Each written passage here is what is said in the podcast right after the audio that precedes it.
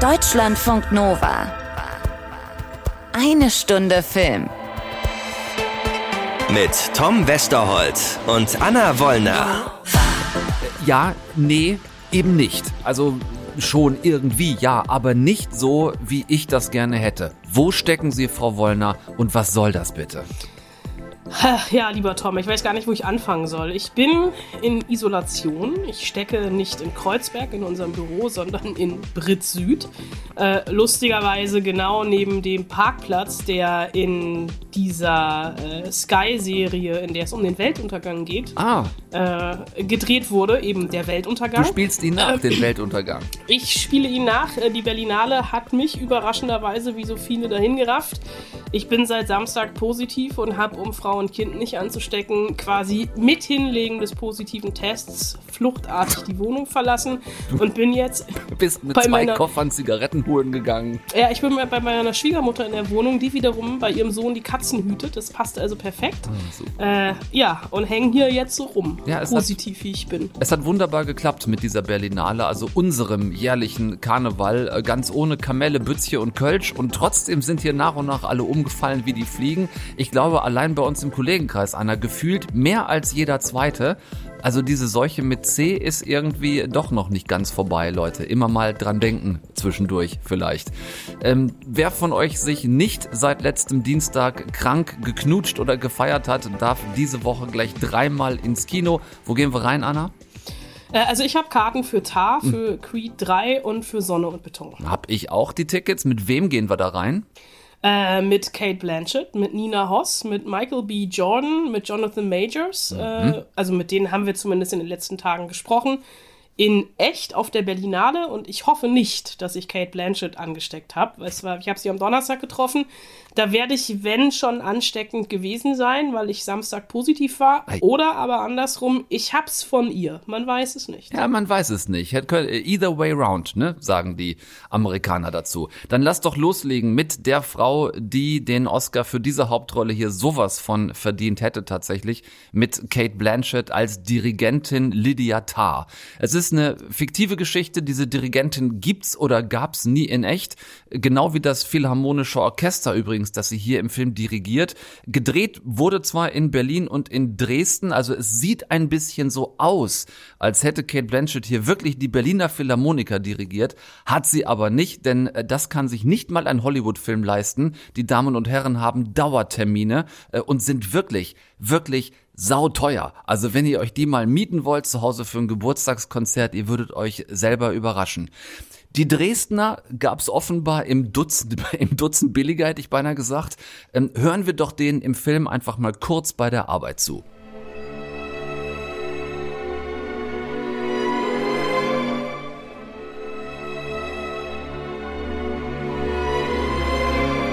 Nur ein kleines Crescendo. Jetzt die Terz durchlassen.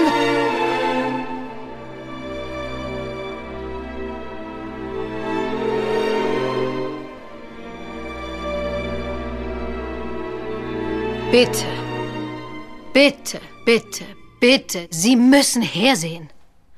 Das ist ganz frei hier. Okay? Ich stelle mir vor, dass es klingt wie jemand, der sich die Seele aus dem Leib singt. Und Sie spielen das wie eine Etüde. Möchte man unter dieser Frau ein Instrument spielen, Anna?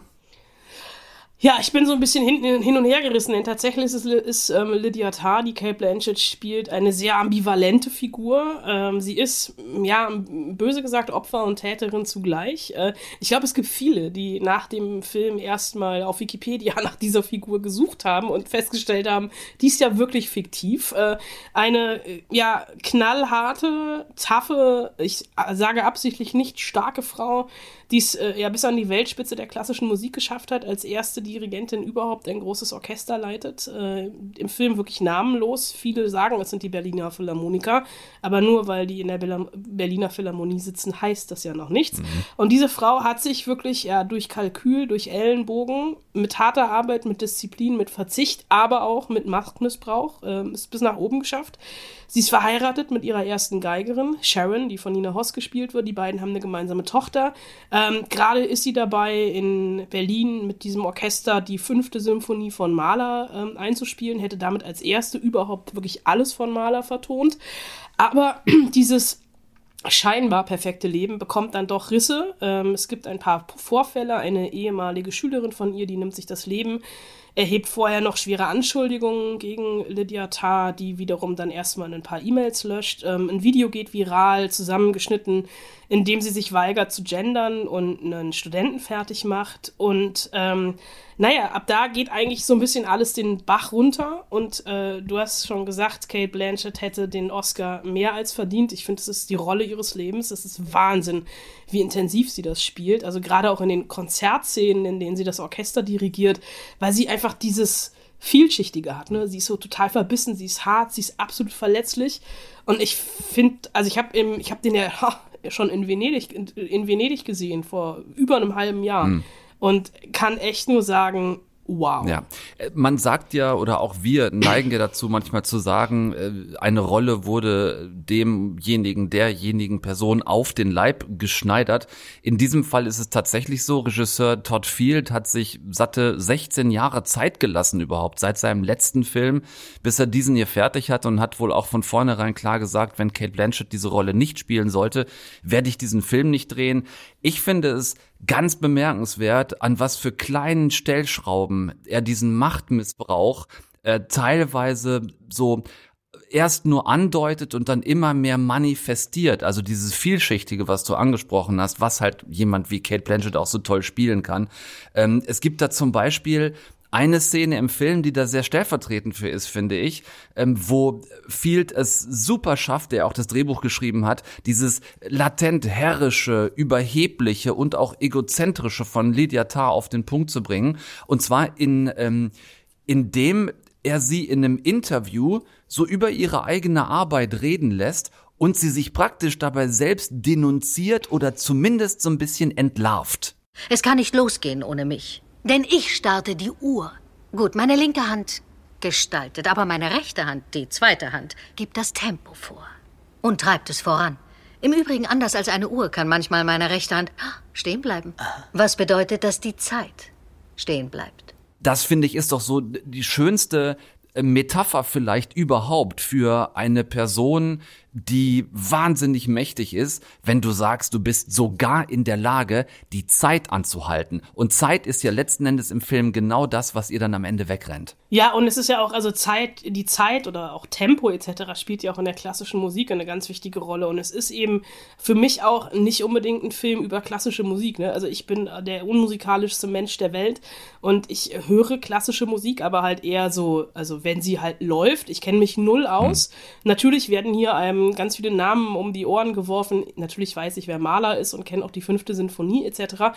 Aber es ist jetzt nicht so, dass ich ein klassische Musik Pro wäre und meine, den Film trotzdem verstanden zu haben, weil die klassische Musik hier einfach stellvertretend steht für einfach diese, ja, üblicherweise von Männern dominierte Welt, in denen sie sich behaupten muss und nochmal ein Tacken schärfer agieren muss, als die Männer es tun, um sich durchsetzen zu können. Es ist ja auch nicht wirklich ein MeToo-Film, es ist eher so ein Film über Machtmissbrauch und was Macht mit Menschen macht.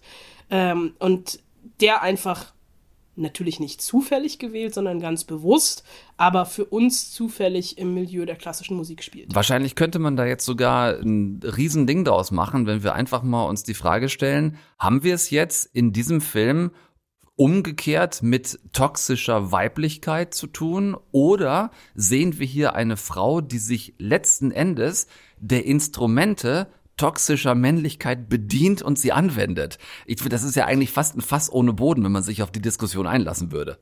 Es ist ein totales Fass ohne Boden und ich glaube, wir sollten es an dieser Stelle nicht aufmachen, weil dann würden wir morgen hier noch sitzen. Mit Sicherheit. Aber genau das ist halt, finde ich, irgendwie dieses Ambivalente und nicht Greifbare an dieser Figur, dass sie halt wirklich äh, auch von sich selber, also das, äh, da kommen wir gleich noch zu, dass auch Kate Blanchett irgendwie gesagt hat, sie kann keine Antwort darauf finden, wer diese Lydia Tarr überhaupt ist, ob sie Opfer ist, ob sie Täterin ist, ob sie beides ist. Und diese Ambivalenz, finde ich, macht den Film aber einfach so großartig. Absolut. Dazu kommt die Filmmusik, die eben nicht nur aus Sinfonien von Gustav Mahler besteht, sondern die im Wesentlichen, was den Score angeht, zumindest von Hildur Gudnadottir, der Isländerin, geschrieben worden ist, die einen Oscar bekommen hat für ihre Filmmusik an Joker, werden sich sicherlich viele von euch dran erinnern. Also auch das ist natürlich ganz elementar bei einem Film, der sich so zentral zumindest um Musik dreht, da jemanden zu haben, der genau ein Gespür dafür entwickelt, äh, welche Filmmusik da wohin gehört und wohin passt. Also auch das hat mich sehr überzeugt. Ich habe den gerne gesehen und gerne gehört und das könnt ihr ähm, ab Donnerstag auch tun. Wir haben diese beiden tollen Frauen des Films treffen können. Wir haben sie uns gerecht aufgeteilt, Anna. Haben wir. Ich habe mich mit Nina Hoss. Ich, ich oben, du unten. genau so. Ich habe mich mit Nina Hoss getroffen, du dich mit Kate Blanchett, die ja wirklich eine Ikone ist. War's so toll mit ihr, wie ich mich an sie erinnere? Also abgesehen davon, dass ich äh, drei, zwei Stunden nach unserem Treffen Magen-Darm hatte, war es äh, fantastisch, weil Kate Blanchett wirklich immer ein Erlebnis Das ist. möchtest also, du aber bitte nicht in Zusammenhang miteinander bringen. Nein, um Gottes Willen. Aber es gibt wenige Menschen, äh, wirklich, ähm, bei denen sich eine Raumaura ändert, wenn dieser Mensch reinkommt. Und Kate Blanchett, ich habe sie ja jetzt wirklich schon drei, vier Mal getroffen. Kate Blanchett gehört dazu. Also du merkst wirklich schon, wenn sie draußen auf dem Gang ist ähm, und sie kommt rein und sie hat, also ihr gehört sofort alles. Ne? Wir haben wirklich an ihren Lippen geklebt, metaphorisch gesprochen. Ich habe natürlich Abstand gehalten, ähm, auch wenn sie fertig aussah unter ihrem Make-up, aber äh, sie ist ja einfach auch gerade auf jeder Preisverleihung und jettet gefühlt um die Welt. Dazu später mehr. Erstmal zum Film. Wir hatten es ja schon. Es ist eine ambivalente Figur. Für sie jetzt auch nicht unbedingt die Sympathieträgerin. It's often said about female characters, whether you like them or you don't like them, whether you find them attractive or you don't find them attractive. And that was certainly the conversation swirling around female characters when I started in the film industry. And I wonder how much has moved because we still talk about, we still seem to be having the same conversation, which slightly feels like Groundhog Day. To be honest, I didn't think about her first and foremost as a character. I thought about her as a, a movement in a Mahler symphony, as a, as a, as a crisis that we're experiencing as a species. Uh, because what she does, or what has meant to have happened, is only alluded to. It's very ambiguous. So I think it's a little bit like a Rorschach test as to what you think went on, because there are no facts. There, it's just one person suggests something, another person suggests something. You don't actually see anything. I thought about the problem rather than the person, if that makes sense. I, did, I didn't think it's not for me to like or dislike my character. I think it's like anybody you meet in a state of crisis. You have to try and understand why, not whether you like or Das hat sie, die Figur, verstanden und sie würde trotzdem so weit gehen, dass es ähm, ja, die größte Herausforderung ihrer bisherigen Karriere war. I suppose all I can say is um, that I was totally, totally absorbed by it. I had no room for anything else. Obviously, riding my daughter to school and making her dinner and all of those things, but you know, there was no, it completely consumed me. There was so, I think not only the task of getting to play the role, but also the the questions the film that were raising, the textures, the circumstances, um, were all consuming. Um, and it was an opportunity to, to delve into that, not to answer any of the questions, but to, to, to lean into the questions, I guess. Um, so, yes, it was psychologically challenging, and I, you know, I'm still thinking about it, you know. But that's, you know, I've, I've, I've sort of um, discovered a kindred spirit in Todd, you know, and that is, um, and in Nina, and um, you can be challenged when you're by yourself, but if you're challenging each other, it's um, it's really exhilarating. So it was the most exhilarating thing I've ever done. Yeah. Ich sag nicht nur größte Herausforderung ihrer Karriere, ich sag auch beste Leistung ihrer Karriere. Wie war das denn für Sie jetzt als Weltklasse-Schauspielerin in die Welt einer Weltklasse klassischen Musikerin eintauchen zu müssen? Es war ihr nichts anderes als ein Fest. Oh yes, I've got incredibly eclectic taste. Um, and often, um, you know, a point of connection for a character will be a piece of music, or an image, or you know, a phrase, or um, that will kind of give you the that will bypass the intellect and move to the sort of the heart of the person. So often music is an inspiration for, for, for me, but to for music to be her passion um, was was actually the way to, for me to sort of try to understand how she moved through space by doing the practical things of you know, learning to mark time, to communicate with an orchestra through gesture, facial posture, bodily, you know, an energetic thing, which I understood strangely from spending years and years on stage. I understand what ensemble means. If one person moves there, another person moves there, I just understand it. But I'm not a musician, I'm not a conductor. It meant that I understood the way she um, moves through space and I understood what she uh, stood to lose because we ended up shooting the It was terrifying, but we ended up shooting all of the musical component first. Uh, because of the pandemic, and I was hoping I'd have more time and we could do it last, but no. But it was thrilling, and I must say, the Dresden Philharmonic, apart from being extraordinary musicians, were deeply generous. Um, because of course they had to act um, and I, I, had to conduct and it was amazing making i mean it's not a film about conducting it's not a, even a film about classical music and it's a rehearsal movie so we we had to have these sections of music. Um, but in those sections to make music, it was really thrilling. Sie geht sogar so weit, dass sie jetzt ihren eigenen Musikkonsum und ihr Musikhörsetting verändert hat. I do. I remember when I was at high school, a friend of mine, um, her uncle was an opera critic, and I went round, you know, as a 15 year old, and we had lunch at, at his place, and it was silence. You could hear the tick tock, tick tock, the clock. And I ignorantly said, I said, I said, you don't, um, you don't listen to music while you eat? And he said, no, no, I attend to music. He said, music is not to be listened to in the background. You attend to music.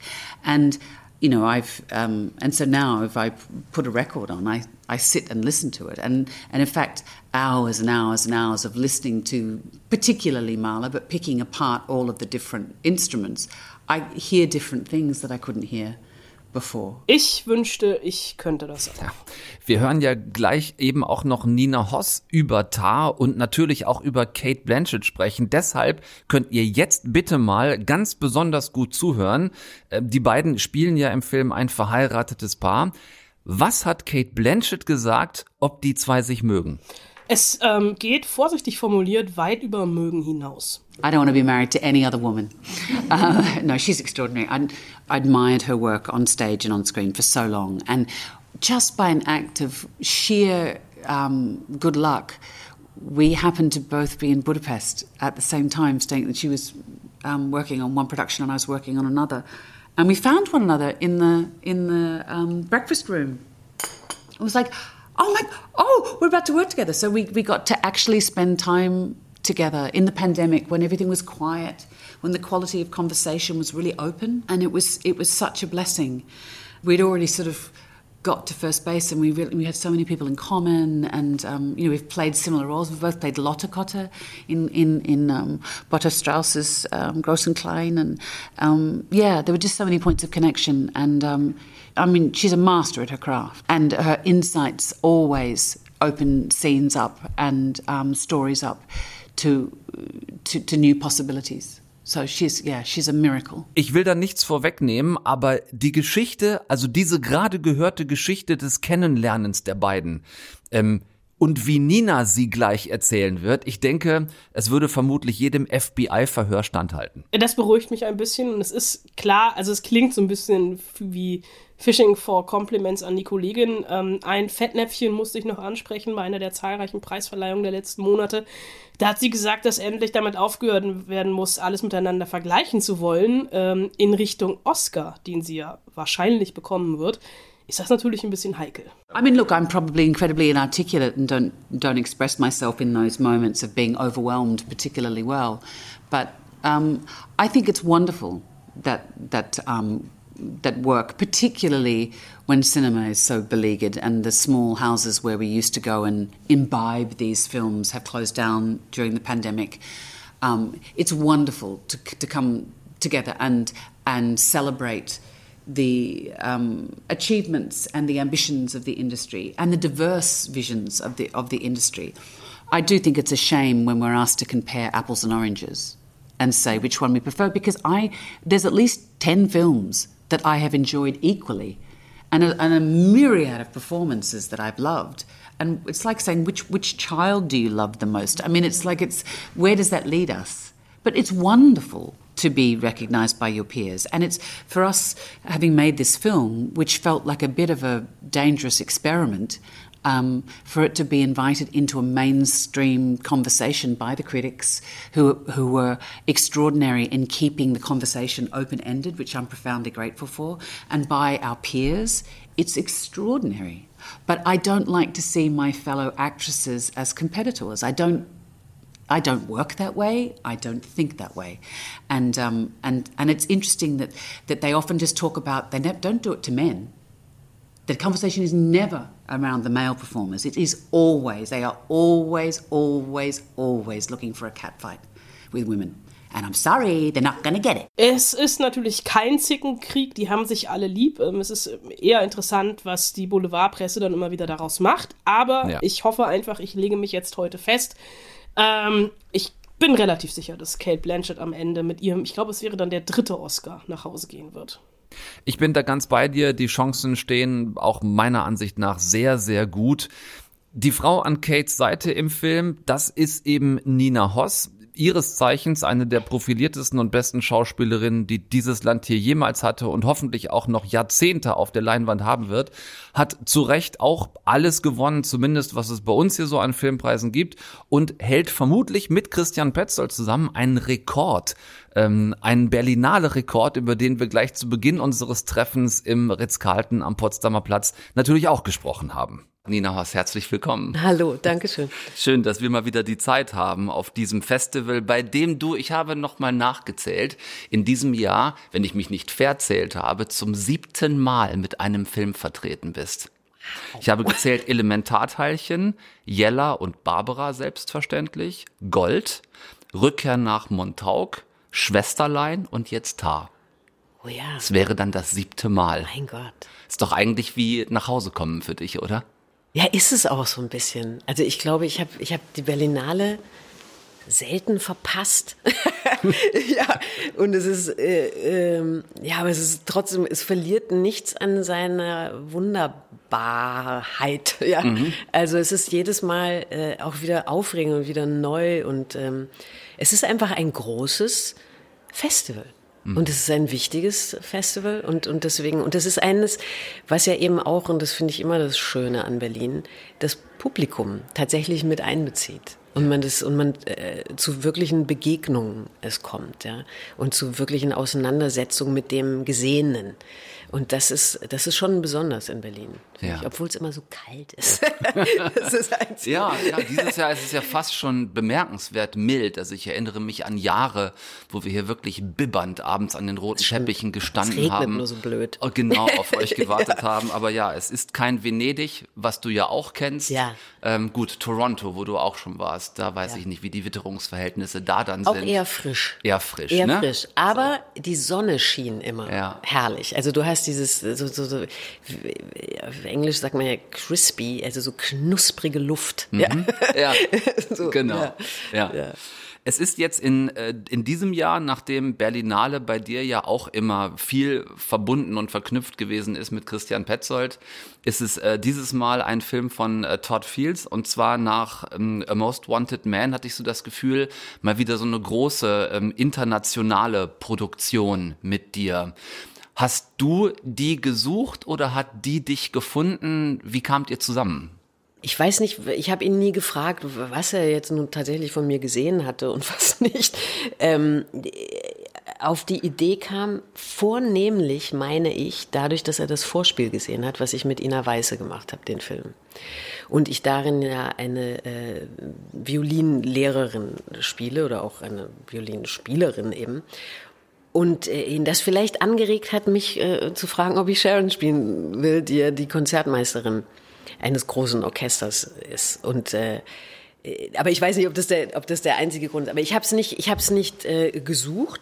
Aber ich habe natürlich hat's bei mir so ein bisschen auch angefangen. Ich habe ja bei Homeland mitgearbeitet, dann Jack Ryan gemacht und also so es, äh, und eben Most Wanted Man und also es fing so an, dass ich glaube ich so meine Fühler einfach so ein bisschen ausstrecke in äh, sämtliche äh, Himmelssphären sozusagen, weil es aufregend ist, Ja. weil es spannend ist. Und ich, äh, wenn man so aufregende, großartige Künstler wie Todd Field äh, äh, mit ihnen zusammenarbeiten kann, das ist natürlich, äh, das bringt mir unglaublich viel. Das regt mich an als, als Schauspieler, ja.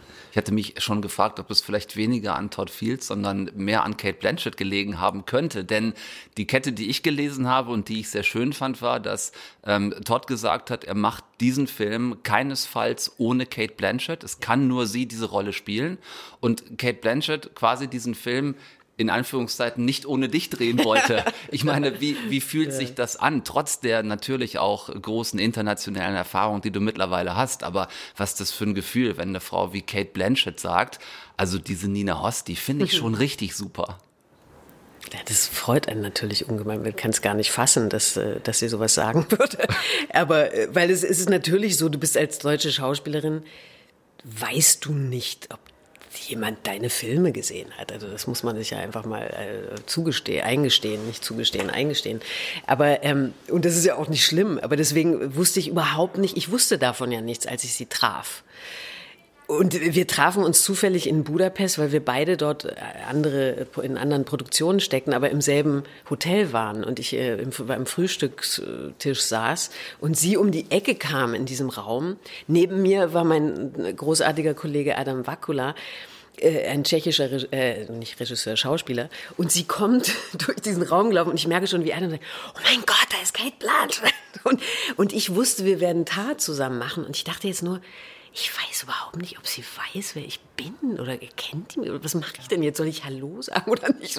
Und dann lief sie eben auf eine, guckte hoch und sagte, Nina! Und damit war das irgendwie, war das, war das Ding gegessen, ja. Und, ähm, Das ist ein toller Einstieg für eine gemeinsame Arbeit. es ist ein toller Einstieg und es war, was, was ganz großartig war, ist, dass wir uns zusammen, dass wir uns kennenlernen konnten auf einer sehr persönlichen Ebene und äh, sowohl über die Figuren sp- schon sprachen zu dem Zeitpunkt, aber eben auch über ganz viele andere Dinge.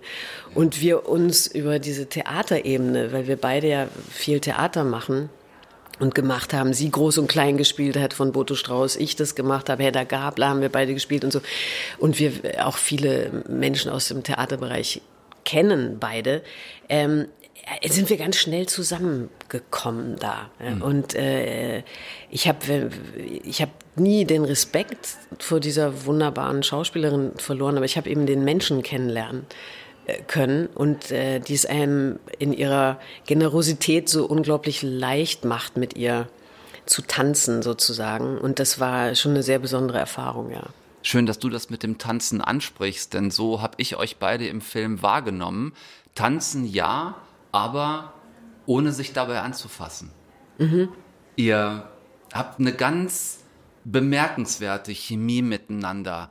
Als Paar einerseits, Mhm. deklariertes Paar, das sehen wir, natürlich, das kriegen wir auch gesagt, dass ihr Mhm. das seid, aber ich hatte das ganze, die ganze Zeit das Gefühl, dass vor allem Sharon immer so versucht, trotz dieser Partnerschaft so eine Distanz zu Lydia zu wahren, aufgrund ihrer ganzen Persönlichkeitsstruktur, die sie in diesem Film hat. Wie hast du das angelegt?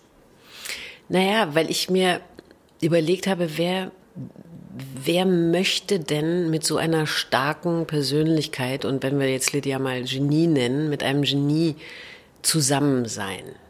Was, was für eine Persönlichkeit muss man auch sein, um das auszuhalten? Weil derjenige ja eine große Verdrängung hat und auch unwahrscheinlich viel einfordert. Eben, dass man sich zurückziehen können muss, dass man arbeiten können muss, dass man noch eine andere Wohnung hat, äh, wo, wo Sharon nicht weiß, was da so vor sich geht, äh, wo man, äh, also, äh, wo man dem anderen ja aus absolutem Respekt unwahrscheinlich viel Freiraum lässt. Und man ja auch doch trotzdem die Sehnsucht danach hat, dass man gesehen wird, dass man wahrgenommen wird von, von, von demjenigen. Und wann, und das ist, wird Sharon ja. Sharon ist ja diejenige, die Lydia so einen, einen Rückzugsort äh, irgendwie auch bietet und einen Schutzraum bietet. Nur lernen wir die beiden zu einem Zeitpunkt kennen. Für mich ist es immer so symbolhaft, dass dieses große Grand Piano in ihrer Wohnung eben aussieht wie ein Sarg. Die beiden musizieren nicht mehr miteinander.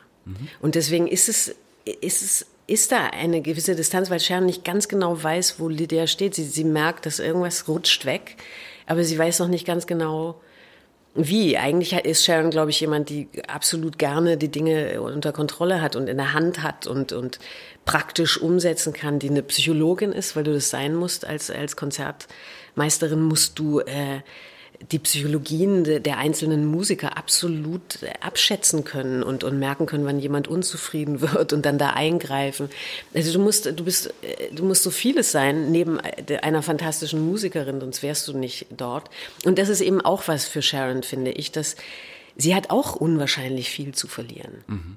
Und wie lange trägt sie dann so ein System Lydia Tarr? Mit und wann, was ist der Zeitpunkt, wo sie sagt, jetzt muss ich mich, meinen Beruf und mein Kind äh, beschützen. Mhm. Ja. Konzertmeisterin hast du gerade gesagt. Ich könnte auch ganz schlimm karlauern und sagen, bei Kate Blanchett spielt Nina Hoss die erste Geige. uh. Auf einer, also ich achte als, als, muss ich dazu sagen, als Musiker achte ich immer sehr darauf, wie in Filmen Musik geschauspielert wird, mhm. weil oft ist das ganz furchtbar. Du mhm. hörst virtuoses Gitarrenspiel, siehst aber, dass derjenige nicht mal ein G-Dur greifen kann. So, ähm, bei dir sieht es perfekt aus. Oh, danke. So als, nur mal so als Stand der Dinge Abfrage auf einer Skala von 1 bis Anne-Sophie Mutter. Wo ist dein Geigenspiel aktuell gerade? Äh, äh, also ähm. speziell für diesen Film, was hast du da noch mal reingebuttert? Äh, viel.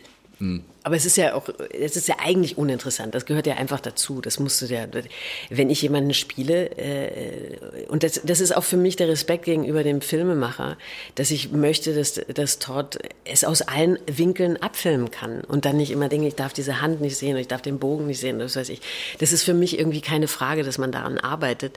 Und gleichzeitig weiß ich auch, dass an dieser rein praktischen Erarbeitung von eben entweder Reiten lernen oder, oder ein Instrument lernen, und jetzt in diesem Fall die Geige, ich unwahrscheinlich viel über das Leben dieser Figur erfahre die ja auch übt bis zum Umfallen, die sich mit der Sinfonie, die sie da erarbeitet, unwahrscheinlich beschäftigt, die der Sache auf den Grund gehen will, die über Maler nachdenkt. Dann erfahre ich was über seine Frau Alma Mahler, die ganz viel mir gegeben hat für Sharon.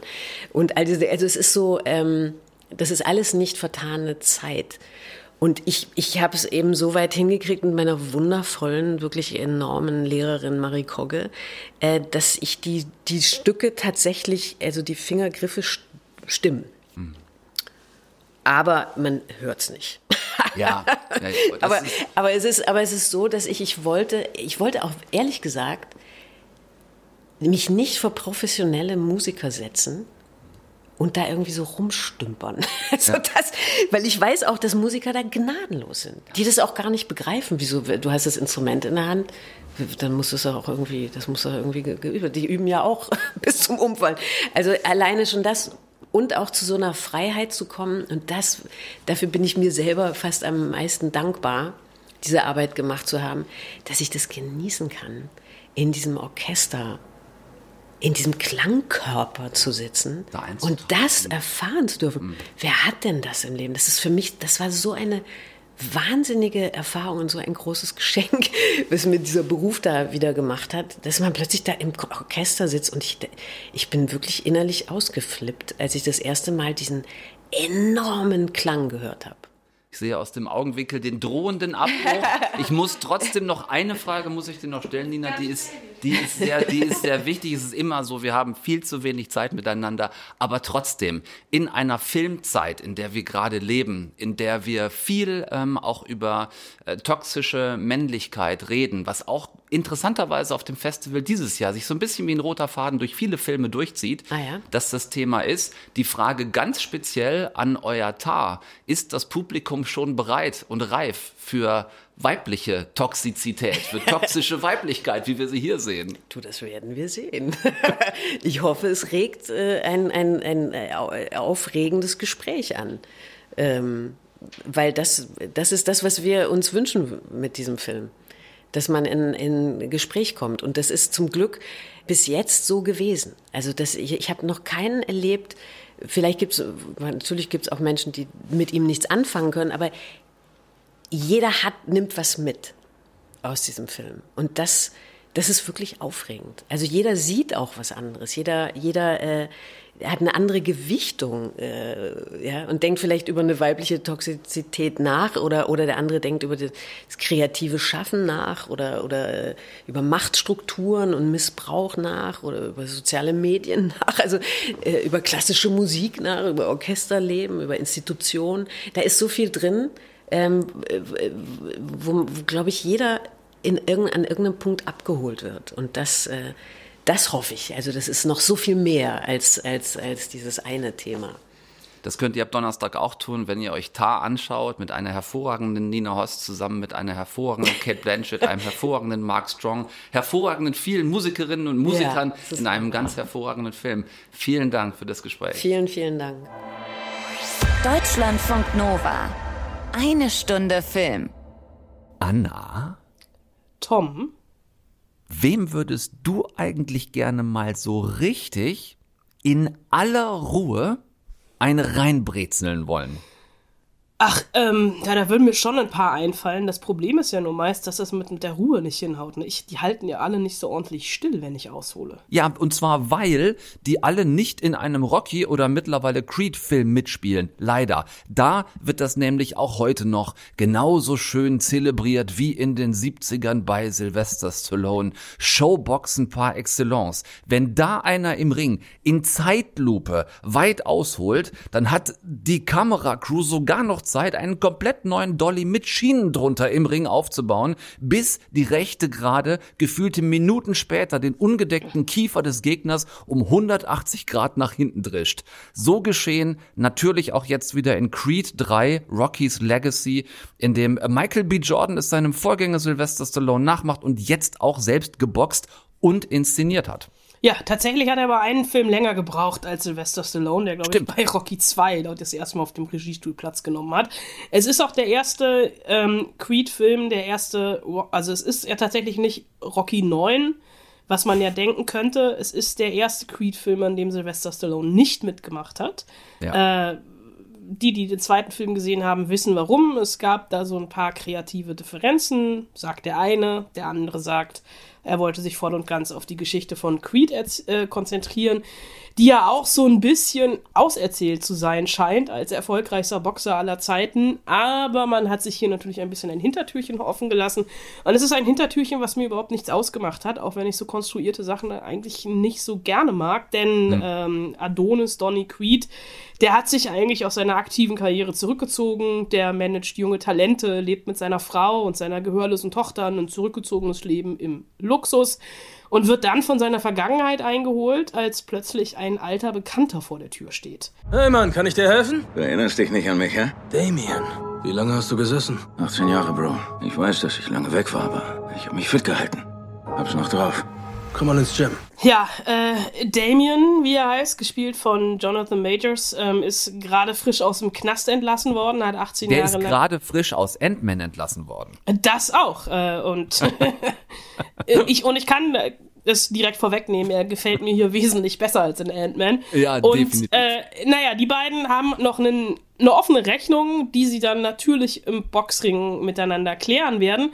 Und du hast eben schon so wunderschön die Kämpfe beschrieben. Äh, und das ist eigentlich das, was mir hier auch tatsächlich wieder so gut gefallen hat. Also die, die Story, ja, mein Gott, kann man so machen. Aber mhm, in den Kampfszenen, da hat der Film mich echt wieder gehabt. Damien war wie Familie. Jetzt reden wir nicht mehr. Dann musst du wohl gegen ihn kämpfen. Du wirst äh, in wenigen Minuten mit Michael B. Jordan unter anderem auch genau darüber gesprochen haben. Ähm, ich ja. würde dem nur noch hinzufügen, dass tatsächlich man auf dieses Showboxen schon auch Bock haben muss, wenn ihr da jetzt reingeht. Mit echtem Boxen hat das genauso wenig zu tun wie seit jeher in Rocky oder später auch Creed-Filmen. Deswegen geht man da nicht rein, um möglichst realistische Boxkampfabläufe zu sehen, sondern es ist natürlich dieses alte Gut gegen Böse, der Good Guy gegen den Bad Guy. Was mich ein bisschen gestört hat, war am Ende, und das ist jetzt bitte kein Spoiler, sondern ich fand es zumindest fragwürdig, dass wenn am Ende zwei Schwarze im Ring stehen, einer ist gut, einer ist böse, dass man dann den Guten noch mit weißen Boxhandschuhen und weißem Outfit kennzeichnen muss, während der böse Schwarze die schwarzen Boxhandschuhe und die schwarze Hose trägt. Da habe ich so ein bisschen gedacht, im Sinne der Farbsymbolik, hätten die nicht vielleicht auch einfach grün und blau anhaben können? Äh, Du hast dir ja schon wieder über Dinge Gedanken gemacht, das ist mir Ja, überhaupt nicht aufgefallen. Ja, äh, ich fand, also ich, ich, ich fand ihn in seiner Gutartigkeit und, also äh, Creed in seiner Gutartigkeit und auch dem Hadern mit der Vergangenheit ein bisschen überzeichnet. Ich kann auch die Motivation, also nicht, dass ich es nachvollziehen oder legitimieren will, aber so diese, die Motivation äh, von, von, von Damien, das hat alles schon gepasst, aber ich fand, also was ich gerade äh, krass fand, äh, natürlich ist das kein realistisch inszenierter Boxkampf und wir haben auch hier natürlich wieder diese obligatorische Trainingsmontage, die wir aus Rocky kennen. Das Einzige, was hier Die, die fehlt, gehört ist aber auch dazu. die gehört dazu, aber es ist diesmal ohne Rocky Fanfare. Wir sehen einfach diese beiden wirklich krass auf den Punkt trainierten Männer, Männer wie Ja. sie sich gegenseitig LKW-Reifen um die Ohren hauen, beziehungsweise ihren Sparingspartnern. Ähm, und was ich wirklich an diesem Film auch gut finde, und ich hoffe, der vierte Teil ist nämlich schon angekündigt, dass sie das wirklich weitermachen, ist so der, der, der, es kommt natürlich ein bisschen kurz, aber so der, der Umgang mit der gehörlosen Tochter. Ja. Ähm, die hier dann auch in der Schule gemobbt wird und vom Vater lernt zu boxen. Ich könnte mir vorstellen, Gerne boxen dass, lernen möchte. Ja, ja, ja, genau. dass das für den vierten Teil dann nochmal eine richtig, wichtige Rolle spielt mit einem kleinen Zeitsprung, äh, dass wir dann vielleicht auch mal eine Boxerin sehen werden und nicht immer nur die Männer, die sich äh, die Körper einhauen. Creed 3, Rocky's Legacy, jetzt auch ab Donnerstag im Kino. Ein Film in bester Rocky-Manier, aber schön ins Jahr 2023 transportiert. Hat mir auch mit dem, was dieser Film macht, tatsächlich gut gefallen. Du hast Michael B. Jordan getroffen, den Mann, der jetzt nicht mehr nur Schauspieler, sondern seit diesem Film auch Regisseur ist. Wie lange ähm, hat euer Gespräch gedauert bis zum K.O.? Äh, bis zum K.O., also nein, wir sind natürlich, also ich bin als äh, Siegerin nach Punkten vom Platz gegangen. Okay. Äh, warte, ich gucke jetzt extra nochmal nach für dich, Mhm. äh, weil ich muss ja auch äh, tatsächlich noch dazu sagen, ich habe ja nicht nur ihn getroffen in diesen 3,54, die wir gemeinsam hatten. Ja. Ähm, es saß auch noch äh, Jonathan Majors daneben. Okay. Und die beiden im Film hauen sie sich die Köpfe ein und in echt haben sie sich ganz schön lieb. Ach, die reine Bromance. Michael, my first question is for you. Why did you choose Creed 3 for your directorial debut? It felt like the natural next step for me in the franchise. You know, it's the only character I played three times before. Uh, I kind of, you know, grew up with Donnie over the past like eight, nine years. Um, and, and I, you know, I had something to say. I feel like I had a clear vision for where I wanted the franchise to go. And I was ready.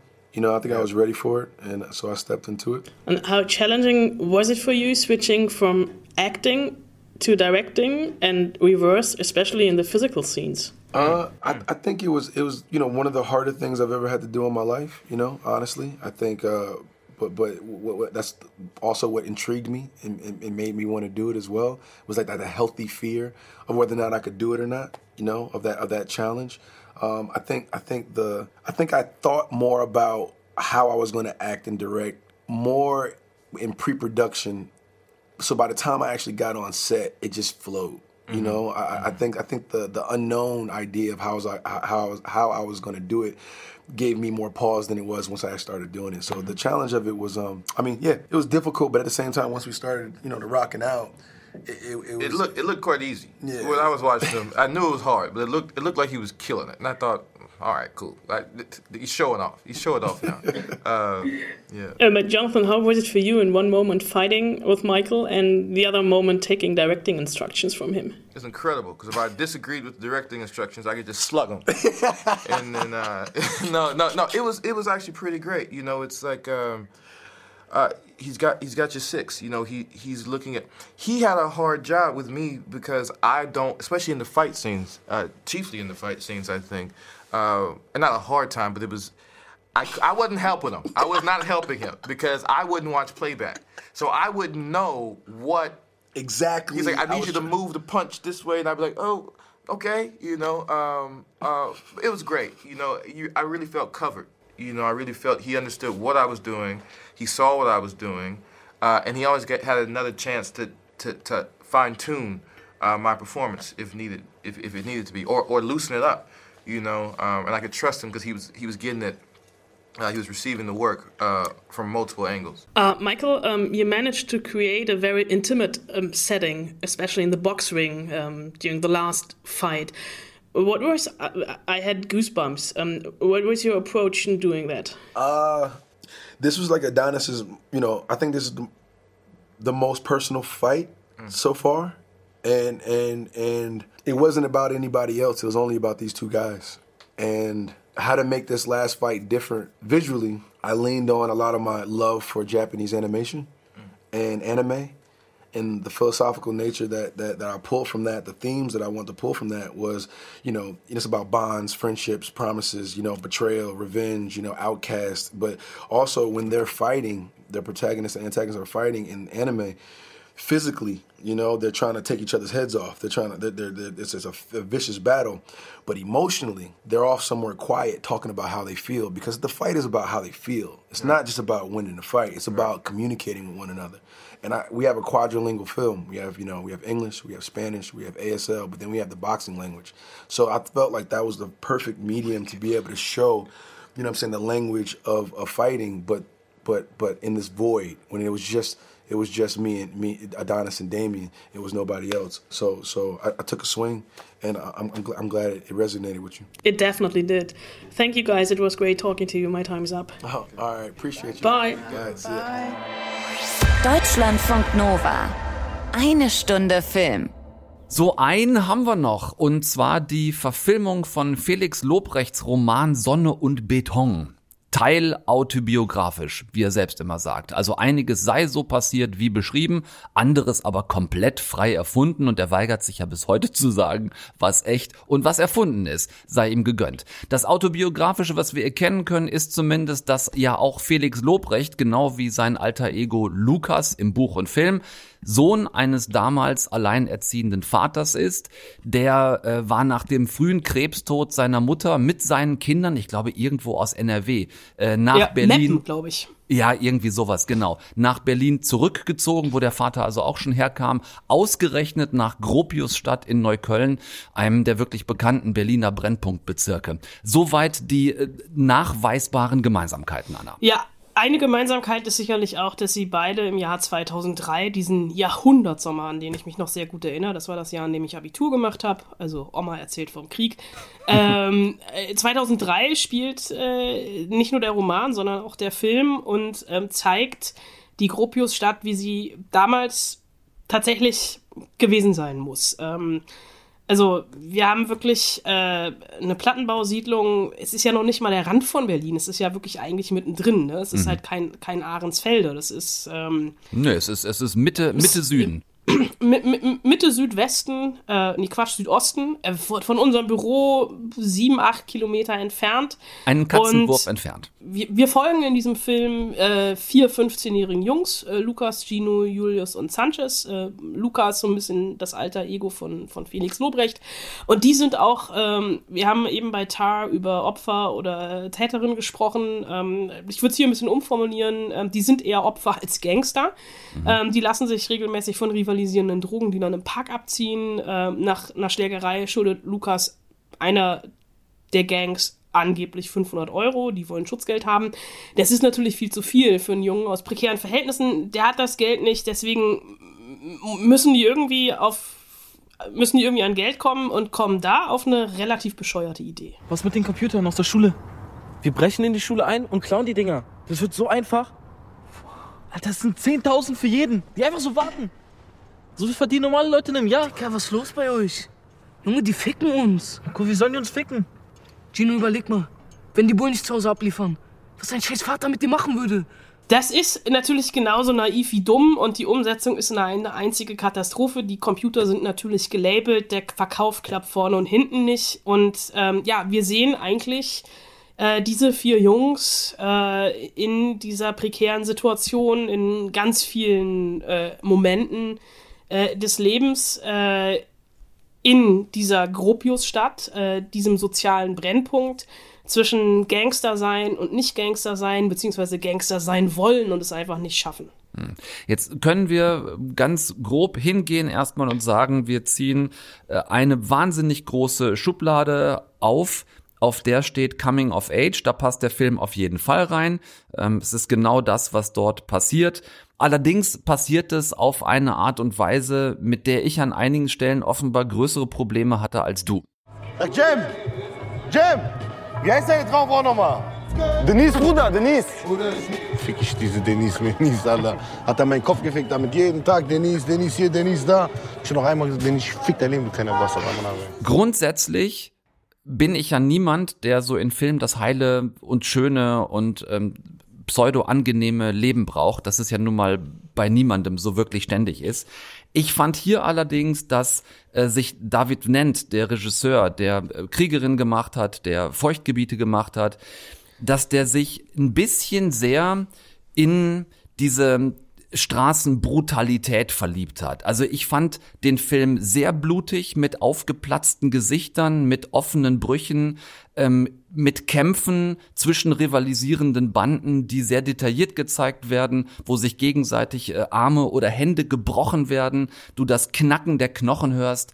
Ähm, das war mir ehrlich gesagt an ein paar Stellen zu drüber, zumal es andere Szenen gibt, die das eigentliche Drama dieser vier Jungs, nämlich aus wirklich schwierigen bis auch ganz beschissenen Elternhäusern zu kommen, ähm, das eigentlich schön beschreibt. Wie zum Beispiel hier in dieser einen Szene, wo in dieser Schule eingebrochen worden ist, bereits äh, die Nachricht schon die Runde selbst im Fernsehen macht und es zu einem Vater-Sohn-Gespräch zwischen Lukas und seinem Vater kommt. Jeden Tag ist eine Schlägerei und jeder scheiß Kanacke bringt ein Messer mit in die Schule. Warum regst du dich da nicht drüber auf? Hör ja? auf mit deinem Gangstergequatsch. Ich kann es wirklich nicht mehr hören. Ich bin auch hier aufgewachsen. Ich weiß, wovon ich rede, ja? Was weißt du? Hä? Lag das 100 Jahre her? Du musst mir nicht die ganze Zeit mit deinen alten Tipps kommen von 1970. Du musst dich aus der Scheiße raushalten. Wenn einer mit dem Messer kommt, hältst du dich raus. Du hast keine Ahnung. Du bist nur noch in deiner komischen Katrin-Scheißwelt drin, ja? Karin, sie heißt Karin. Fick auf dieses Scheißcomputer und fick auf deine Karin. Das ist so eine Brisanz, wo ich denke, ja, da finde ich auch die Wortwahl in Ordnung. Das endet hörbar, habt ihr mitbekommen, ohne es zu sehen, mit einer Ohrfeige, die wirklich sitzt und einem Blick zwischen Vater und Sohn danach. Das ist die Form von Gewalt, die mir zum Beispiel für diesen Film äh, vollkommen gereicht hätte, weil du diese Sozialdramatik allein durch die Familiensituation der Jungs schon auserzählt genug hast, fand ich. Ja, aber er will ja, also da, äh, David Vennant, der wollte ja kein Sozialdrama machen. Der will ja aus der Perspektive der Jungs erzählen. Und ich glaube schon, also es hat sich mittlerweile etwas gebessert in der Gropiusstadt, aber das war 2003 so und auch ich finde die Sprache total auf den Punkt getro äh, getroffen. Dieses Berliner rotzige, sehr assihafte, auch das Verhalten der Jungs gegenüber von Mädchen, aber sie kriegen das ja vorgelebt. Also der Bruder von Lukas Marco ist ja auch ein totales Arschloch. Und die sind in so einer Abwärtsspirale. Und es ist aber trotzdem, also so eine Inszenierung, die ist manchmal überhöht, die hat auch so was Comichaftes, die ist unglaublich schnell geschnitten, unglaublich auf den Punkt, auch noch mit der Musik unterlegt. Die Musik vom Soundtrack, äh, die Rapper, die da am Soundtrack mitgearbeitet haben, die spielen auch unzählige, die spielen auch in Nebenrollen teilweise mit und es ist wirklich ein Film von der Straße und ich finde, das sieht man ihm an. Äh, wir haben eben schon mal kurz darüber off-air gesprochen, dieser Vergleich zu Rheingold. Da hatte ich ein viel größeres Problem mit dieser Stilisierung der Gewalt, weil der Film überhaupt keine Brüche hatte, sondern sehr stringent davon erzählt hat. Mhm. Ich finde aber hier, das ist wirklich also diese Frage, ne, treten oder getreten werden. Ist man Opfer, bleibt man Opfer, wird man zum Täter, dass diese Gratwanderung gelingt, weil Felix Lobrecht nie von oben herab über diese Jungs schreibt und auch ähm, die Jungs, die in ganz aufwendigen Streetcastings gefunden worden sind, man hat über 5000 Jungs gecastet. Zwei von denen, die es jetzt am Ende geworden sind, die sind selber aus Berlin, allerdings der, aus Bürger. Der Lukas-Darsteller geht sogar in Gropius Stadt auf eine Schule. Ist also es so? Der, der kommt, ja, der kommt wirklich daher, ah, okay. wo es spielt. Also das Casting ja, finde ich also exzellent, ich find, gar keine Frage. Ich finde auch, also ich finde die Jungs total authentisch und ich habe nie irgendwie das Gefühl gehabt, also auch im Drehbuch, dass das so ein belehrender Blick ist. Oh, wir zeigen jetzt mal einen Brennpunkt in Berlin. Guckt mal, wie schlimm das hier ist. Hm. Ich fand das wirklich, äh, also diese, die Felix Lobrecht ist ja ja ein Superstar. Äh, gemischtes Hack hören eine Million Menschen. Die gehen jetzt auf Kinotour. Die ist schon überall ausverkauft. Und ich finde das einen viel authentischeren, einen viel frischeren und für mich auch einen viel erträglicheren Blick als Fatih Akins Rheingold, Mhm. der ja auch total erfolgreich war, mit dem ich aber einfach wirklich Probleme hatte, weil ich es gewaltverherrlichend fand. Und das fand ich hier. Ich sehe diese Gewalt. Ich finde die in dem Moment aber nicht gewaltverherrlichend, sondern tatsächlich authentisch, realistisch dargestellt. Ich kam raus und habe gesagt, mein Sohn, der darf nie mehr weiter als bis Britz Süd fahren mit Ja. der U-Bahn äh, und kommt auf eine Privatschule. Also ich finde das kommt er natürlich nicht, aber Mhm. ich fand das schon, also ich fand das ein, ich fand, finde es tatsächlich einen der besten Berlin-Filme der letzten Jahre. verstehe exakt, was du meinst und ähm, bin komplett bei dir, was die Authentizität angeht und dieses Gefühl, was der Film vermittelt. Vielleicht würde ich ähm, nochmal bei, du hast eben gesagt, du findest den Film nicht gewaltverherrlichend. Das finde ich auch nicht, aber ich finde ihn vielleicht äh, beschreibt das nochmal, was mein Problem ist. Ich finde ihn an manchen Stellen Gewalt äh, ver, vercoolend. Es, man, an manchen Stellen ist es mir zu cool, wie die aus einer Schlägerei rauskommen und dann kommt so ein lapidarer Spruch, wie sieht denn dein Gesicht aus? So, und der hat wirklich, der hat ernsthafte Verletzungen, aber ist alles so, ist eigentlich auch cool, wenn du auf die Fresse gekriegt hast. Und dieses ganze. ja, aber das ist ja, aber das zeigt ja eigentlich eher das, Verha das, das Verhältnis der Jungs zur Gewalt, weil die ständig aber, verprügelt aber ohne werden. Scheiß, das abstrahier bitte mal. Wenn du jetzt mit 15, 16 in diesen Film gehst, dann versuch das mal aus unserer, so wie wir einen Film beurteilen, ist ja was völlig anderes als die Zielgruppe, die da reingeht. Und mir ist das einfach, mir, mir ist es zu viel mein Block, mein Block gewesen, so dieses ganze, diese Territorialansprüche, die die haben, so da sind die Arabs, da sind die Kennex und da sind die Almans und das gehört dem, das gehört dem und das ist, da, auf der einen Seite steht die Authentizität. Ich weiß, dass das in Berlin in manchen Bezirken so ist, aber es ist mir an manchen Stellen einfach ein bisschen zu cool dargestellt, so als ja, als als wäre das halt so und ist auch schon ein bisschen geil da so mitzumischen. So. Ja, aber der Regisseur ist halt auch David Vnent, ne? Der hat, du hast es schon gesagt, die Kriegerin gemacht, der Ja. hat Feuchtgebiete gemacht, der hätte Chick machen sollen, ist, äh, glaube ich, drei Wochen vor Drehstart ausgestiegen wegen kreativer Differenzen. Ja. Äh, ich finde das, ich finde das, äh, ich finde das wirklich, also ich wiederhole mich gerne nochmal an der Stelle. Für mich ist das der beste Berlin-Film, den ich in den letzten Jahren gesehen habe. Ihr könnt euch da auch jetzt ab Donnerstag schon ein Bild drüber machen. Sonne und Beton. Eine tolle Berlin-Geschichte ist es auf jeden Fall. Letzten Endes ist es dann wahrscheinlich wirklich eine Geschmacksfrage, was die ja, Darstellung der physischen Auseinandersetzungen in diesem Film angeht, von denen es wirklich viele gibt. Aber es lohnt sich mit Sicherheit, da vielleicht auch mit ein paar Leuten gemeinsam reinzugehen und vielleicht auch über solche Dinge dann im Anschluss ein bisschen miteinander zu diskutieren. Ähm, machen wir ja auch, wir zwei beiden.